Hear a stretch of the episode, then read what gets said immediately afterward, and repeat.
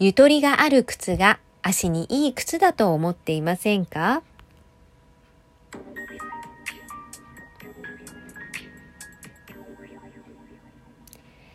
こんにちは。美脚師の松原エミリです。ハイヒールを楽に履いて100歳まで女を楽しむをコンセプトにオンラインサロン美脚塾や美脚師養成講座を主催しております。こちらのチャンネルでは美脚になる方法をあらゆる角度からお話ししたり、女を磨くこと、女を楽しむことについてお話ししております。毎朝6時45分から15分間の美脚ウォーミングアップというのをスタンド FM でライブ配信しております。えー、詳細欄にですね、あの、チャンネルの URL を貼っておきますので、よかったら遊びに来てくださいね。っていうか美脚になりたかったらぜひ 遊びに来てくださいね。えー、2026年9月16日の収録です。えー、現在ですね、私は、あの、美脚師養成講座の 8, 8期をやっている最中なんですけれどもね。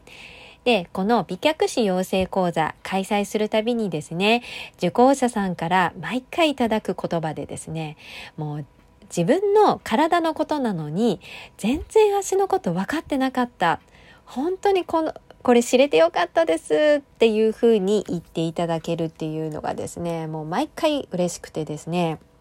で、8期においてもですね、やはりそういった声をいただけてですね、まあ、これですね、学んでいただいた方は、もちろんそれで新しくお仕事をしていただくっていうのも、あの、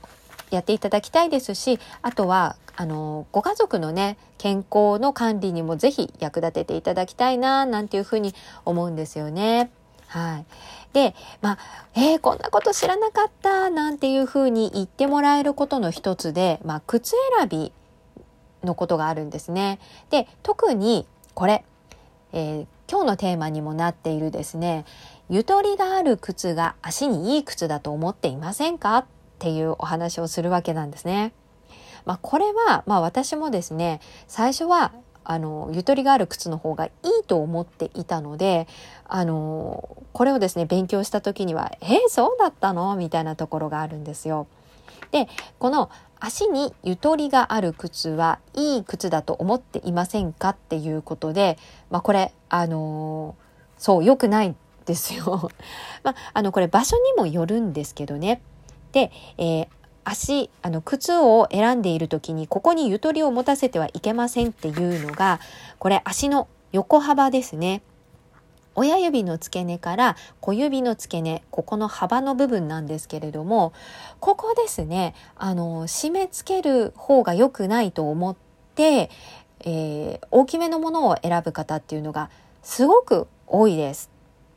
でもここはですねあの緩いもの買ってしまうとですね靴の中で足が前滑りしたり横滑りしたり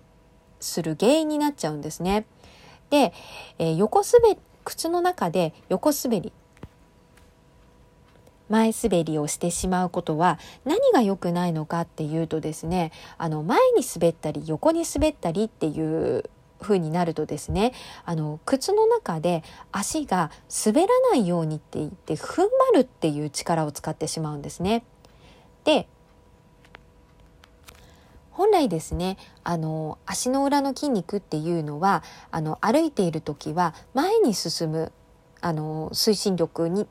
に使うっていうのが本当の目的なんですけれどもでも靴の中で足が動かないようにっていうふうに踏ん張ってしまうとですね前に進むっていう力あの筋肉の動きになっていかないんですね。でそうなるとですねそれがあの足の変形あの、まあ、小ごみ足っていう、まあ、指がですねこう曲がったハンマートゥーとかそういうですねあの足のトラブルになったりですとか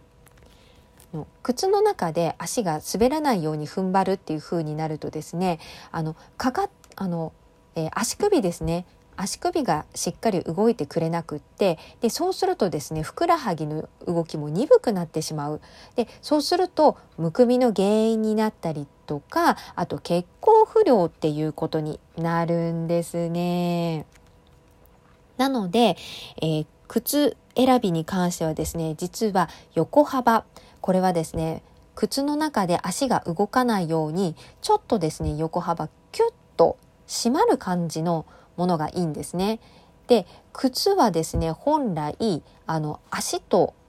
あの靴ってね、一体感、かなりフィッフィットしてるっていう状態が理想的で靴べらを使って履かないとあのちょっと履けないぞっていうぐらいもうキュッとしてる方が本当は理想的です。まあ、ただつま先に関してはですねここはあのつま先のところにあの1センチ約1センチから1.5センチぐらいのゆとりを持たせるっていうことが大事です。まあ、これはですね、またちょっと別の回でお話ししていこうかなと思います。まあ、横幅に関してはですね、そんなわけで、あのー、ね、靴の中で足が滑ったりしないようにっていうことで、ちょっとこうキュッと締まっている方がいい靴なんですね。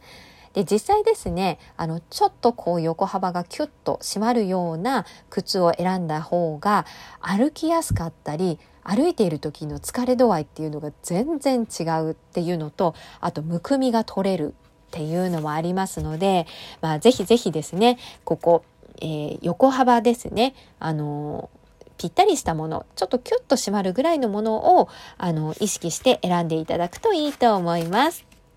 というわけで今回は、えー、ゆとりがある靴が足にいい靴だと思っていませんか？というお話でした、えー、今回のお話があなたの美脚作りのお役に立てたら嬉しいです。最後まで聞いていただきありがとうございました。